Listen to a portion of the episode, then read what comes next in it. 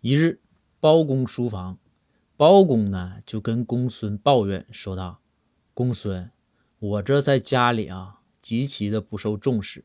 就那天我睡衣穿反了，全家人啊没有一个人发现。”公孙回道：“大人，你那算啥呀？有一天我穿着睡衣上班，那府里都没人发现。”可见我在咱开封府啊，那是极其极其的不受重视。